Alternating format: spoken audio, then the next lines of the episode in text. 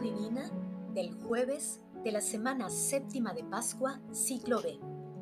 Padre, este es mi deseo, que los que me confiaste estén conmigo donde yo estoy, para que contemplen mi gloria, la que me has dado, porque ya me amabas antes de la creación del mundo. Oración inicial. Santo Espíritu de Dios, amor del Padre y del Hijo, ilumínanos con tus dones para que podamos comprender los tesoros de la sabiduría que Jesús nos quiere revelar en este día. Otórganos la gracia para meditar los misterios de la palabra y revélanos sus más íntimos secretos. Madre Santísima, intercede ante la Santísima Trinidad por nuestra petición. Ave María Purísima, sin pecado concebida. Paso 1. Lectura. Lectura del Santo Evangelio según San Juan, capítulo 17, versículos del 20 al 26. En aquel tiempo, Jesús, levantando los ojos al cielo, oró diciendo, Padre Santo, no ruego solamente por ellos, sino también por los que, gracias a su palabra, creerán en mí. Que todos sean uno, como tú, Padre, estás en mí y yo en ti, que también ellos sean uno en nosotros, para que el mundo crea que tú me has enviado.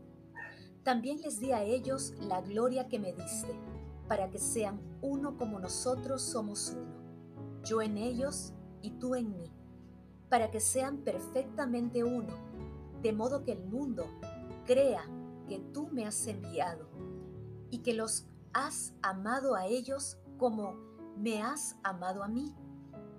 Padre, este es mi deseo, que los que me confiaste estén conmigo donde yo estoy, para que contemplen mi gloria, la que me has dado, porque ya me amabas antes de la creación del mundo.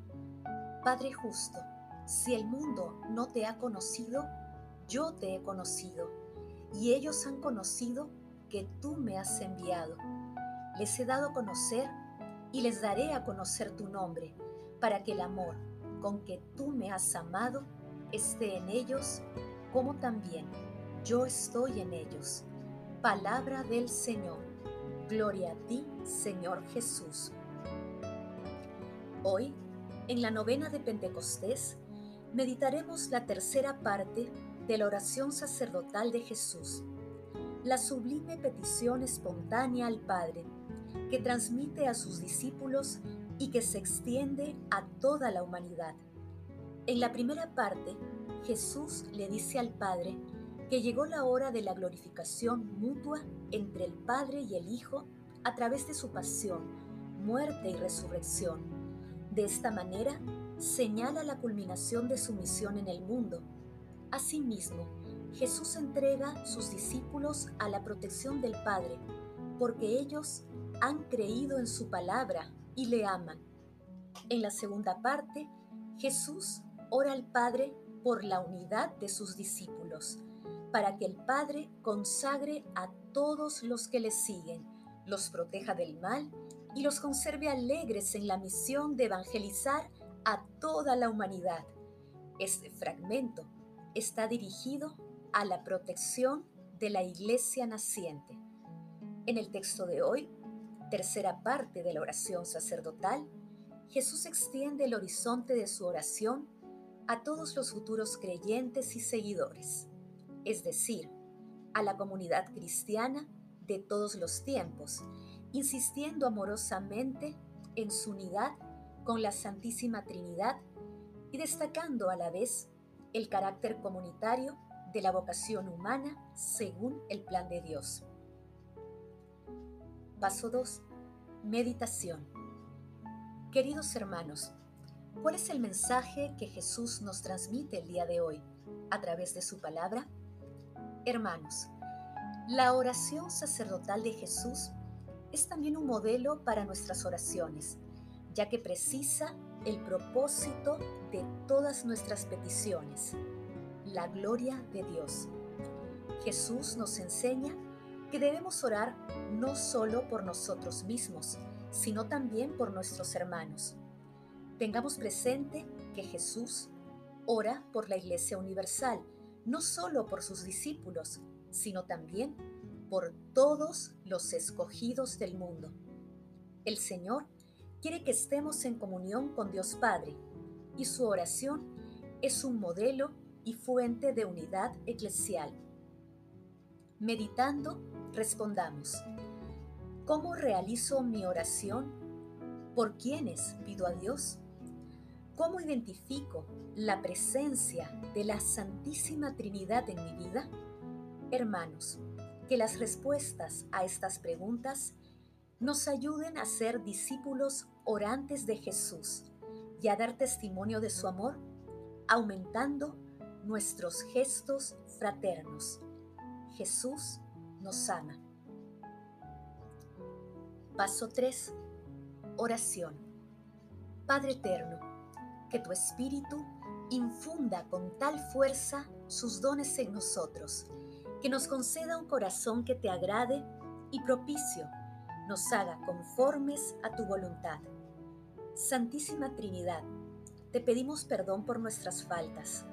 Te damos gracias por todas las gracias que nos otorgas. Dios bendito, te pedimos por la unidad de la Iglesia Universal.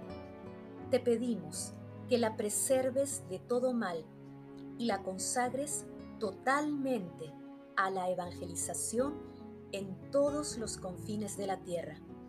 Espíritu Santo, toma en cuenta nuestra plena disposición para que Dios Padre y Jesús moren en nosotros y participemos de todas las riquezas de su amor, de su misericordia, de su justicia, de su sabiduría, de su conocimiento, de su gozo y de la vida eterna.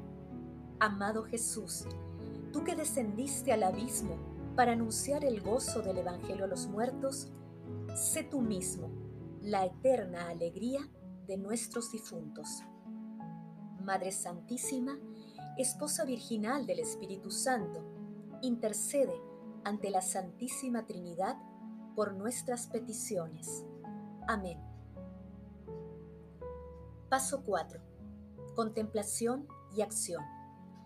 Contemplemos también a nuestro Señor Jesucristo con un texto de Benoit Standaert. Juan, por su parte, es un águila. Todo miedo a las alturas le resulta extraño.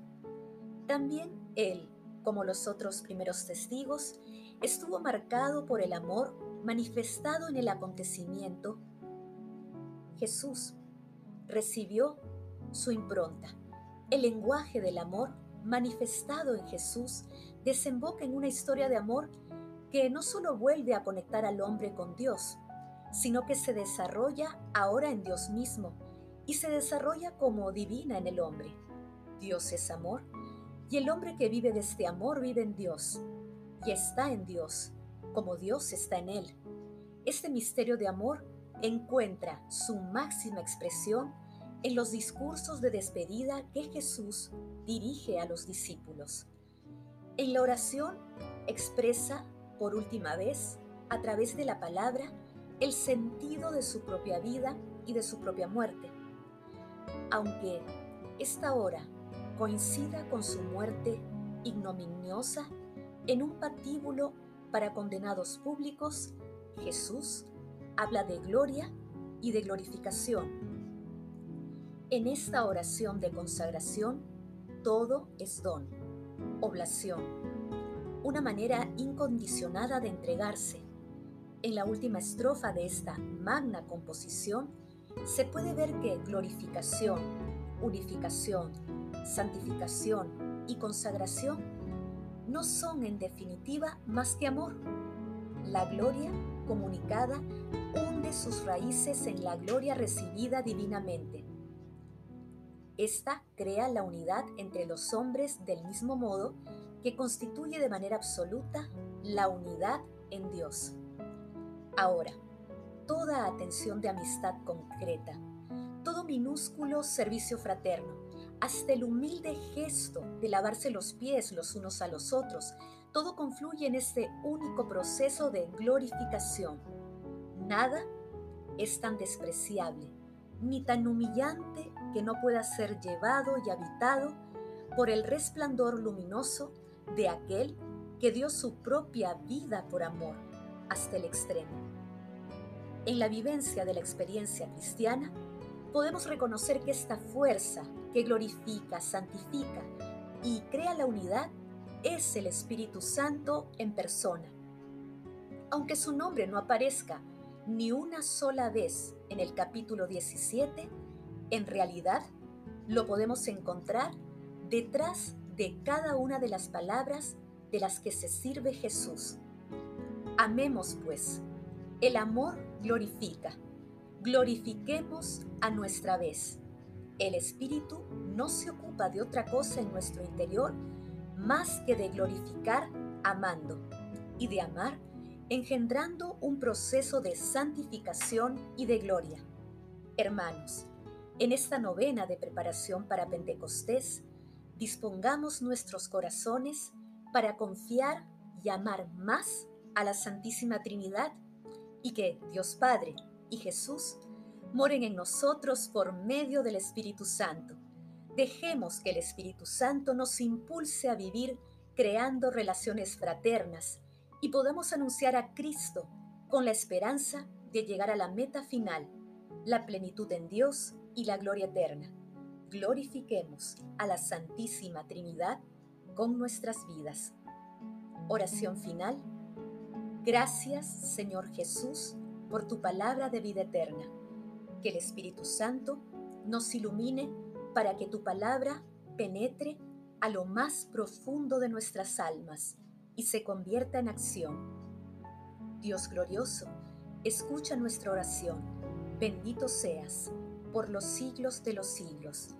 Madre Santísima, intercede ante la Santísima Trinidad por nuestra petición. Amén.